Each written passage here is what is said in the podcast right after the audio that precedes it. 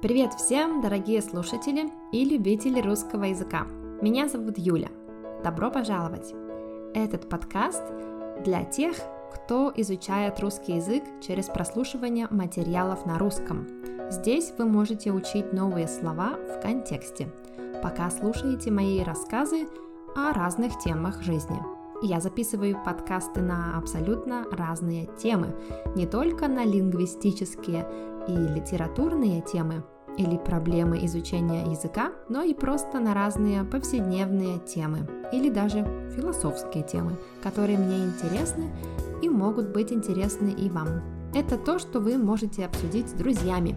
Транскрипцию этого выпуска вы можете найти на моей странице Patreon, и библиотека постоянно пополняется. Я назвала этот выпуск «Капитализм, коммунизм и категоричность, потому что эти слова очень хорошо смотрятся вместе. Но речь пойдет не только об этом. Я думаю, ключевое слово этого выпуска будет категоричность. Категоричность – это слово греческого происхождения, значит чрезмерная и не очень благоразумная, не очень рациональная настойчивость. Я думаю, в английском не используется именно такой термин, как существительное, как концепт. Чаще мы используем слово категоричный, categorical, или категорично, categorically, когда описываем человека, характер человека или его действия, то, что он делает. Почему я решила записать выпуск на эту тему? Потому что в выходные я посмотрела один фильм, он называется Captain Fantastic – на русский он так и переведен, кажется, «Капитан Фантастик». Это не очень новый фильм 2016 года, я думаю, но я почему-то никогда о нем не слышала до прошлых выходных. Так что, может быть, вы его уже смотрели, а если нет, то расскажу вкратце, о чем он, но без спойлеров. Но если вам интересно посмотреть этот фильм, то сначала посмотрите его сами, а потом послушайте этот выпуск, чтобы уж наверняка уберечь себя от спойлеров. В основе а, сюжета жизнь одной многодетной семьи, которая живет вдалеке от цивилизации. Родители разочаровались в капитализме и решили, что для их детей лучше будет жить подальше от консюмеризма, от классовой и другой несправедливости, от классической системы образования, то есть школы. В общем, они решили воспитывать детей сами, в лесу. Они обучают их навыкам выживания, языкам, наукам. Однажды они выезжают в город на автобусе, который они переделали в дом на колесах. Они заезжают в гости к сестре отца семейства, Бена. Его зовут Бен. И вот здесь есть такая сцена, наверное, это моя любимая сцена из фильма. Ужин с сестрой. Две семьи. Одна семья, которая живет в лесу, вне цивилизации, другая типичная современная семья. И здесь происходит э, конфликт интересов, конфликт идеологий. Ужин становится драмой. Мы видим разные, кардинально разные позиции к воспитанию детей, подходы к воспитанию детей. С одной стороны, Бен, отец семьи, очень консервативен. Консервативен по отношению к благам современной цивилизации. Его дети не знают, что такое гаджеты, популярные марки одежды.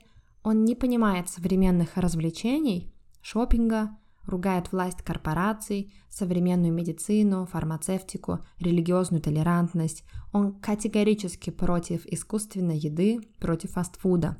Его дети не знают, что такое консюмеризм на своем опыте, они знают это только из книг. Они отлично знают и разбираются в теориях коммунизма, марксизма, ленинизма, знают троцкизм, они знают, как работает правительство, но они не знают этого на своем опыте. А сестра Бена не одобряет решение Бена, то есть решение этого отца, семейства, а его решение не отдавать детей в школу. Она считает это диким, дикостью. При этом Бен считает диким тот факт, что дети его сестры, то есть его племянники, играют в PlayStation за ужином. Но с другой стороны, Бен абсолютно либерален, когда рассказывает детям о таких концептах, о которых не принято говорить с маленькими детьми в нашем обществе. Он спокойно рассказывает им о смерти, о самоубийстве, о том, откуда берутся дети.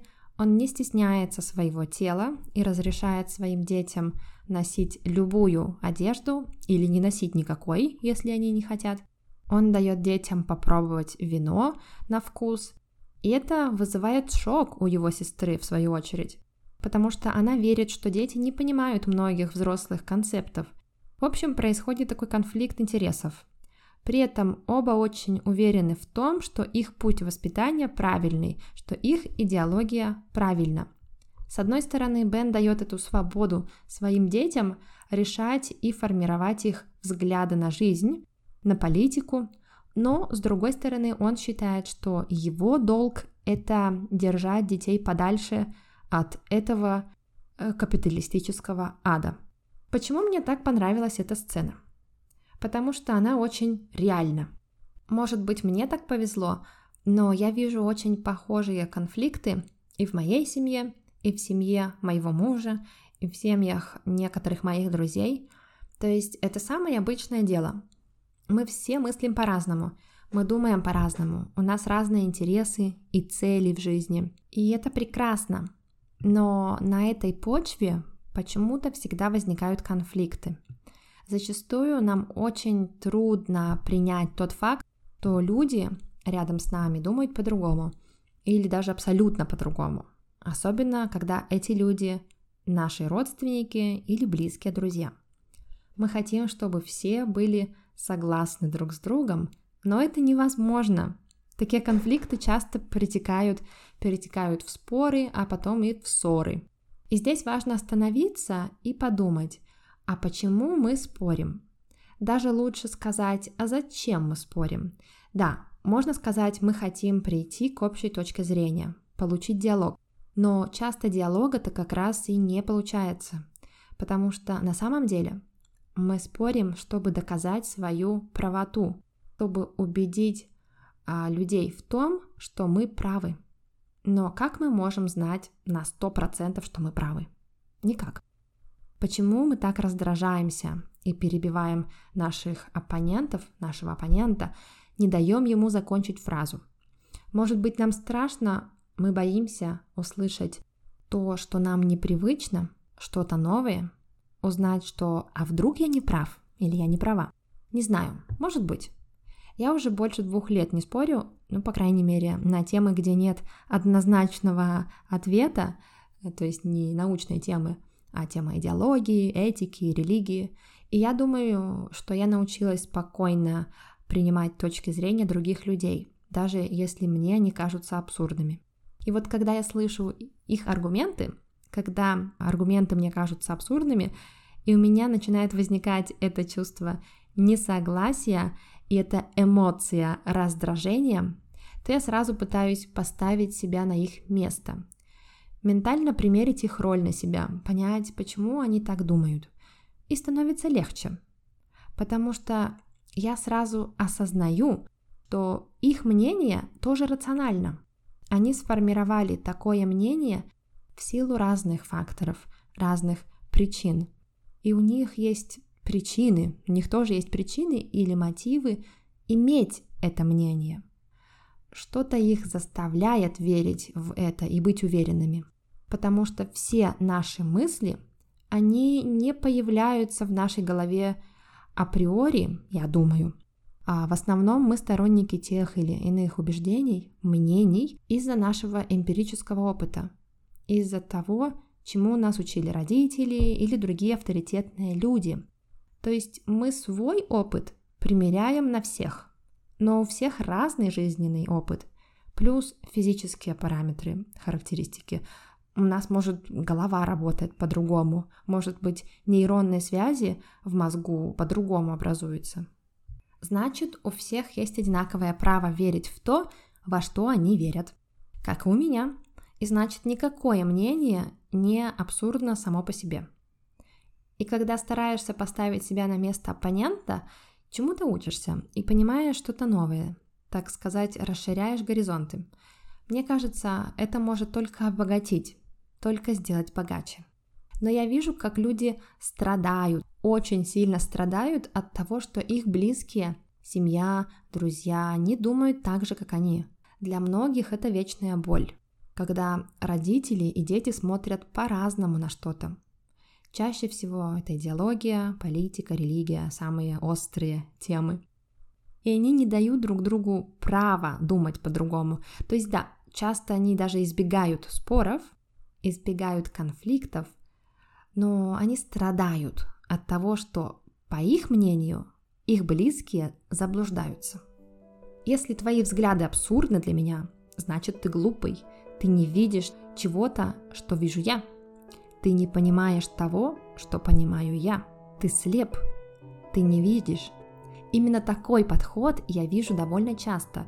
Это называется категоричность, когда мы не оставляем ни малейшей доли сомнения – мы уверены, что все ошибаются, мы уверены на 100% в своей правоте. Очень легко попасть в эту ловушку. Мы можем думать так про себя или даже переубеждать и перетягивать человека на свою сторону, спасать его, так сказать, но также и обижаться и злиться. Почему мы обижаемся? Может быть, что мы приравниваем себя к нашим идеям, или мы приравниваем наших оппонентов к их идеям. Поэтому мы и обижаемся, потому что если наш оппонент не согласен с нашими идеями, мы чувствуем, что он против нас, что он нас не любит. Поэтому нам больно признавать, что кто-то с нами кардинально не согласен. Но ведь мы и наши идеи – это не одно и то же. Наши идеи могут трансформироваться и меняться в течение жизни постоянно – а мы — это мы. Поэтому, мне кажется, очень важно, когда мы спорим, это понимать, что я — это не мои идеи, я — это я. И я и то, что я думаю, это не совсем одно и то же. Ведь то, в чем мы уверены сегодня, что для нас реальность сегодня, может стать просто прекрасной сказкой завтра. И вот возвращаясь к сюжету фильма, а, тоже возникает еще один вопрос. А какое право у нас есть заставлять наших детей жить по нашим правилам? То есть, конечно, мы растим детей в соответствии с тем, что мы думаем о жизни вообще. Если нам кажется, что школа зло, то мы не разрешаем детям ходить в школу, увозим их жить в лес, кажется, все окей. Но здесь есть другая дилемма. Конечно, дети это наша ответственность, но с другой стороны, дети это не наше имущество. Они нам не принадлежат. И какое право есть у родителей заставлять детей жить по их убеждениям, по убеждениям родителей, особенно когда эти убеждения очень категоричны, как, например, жить вне цивилизации? Я не знаю. У меня нет ответа на этот вопрос. Такие категоричные ситуации не так популярны, конечно, но они есть.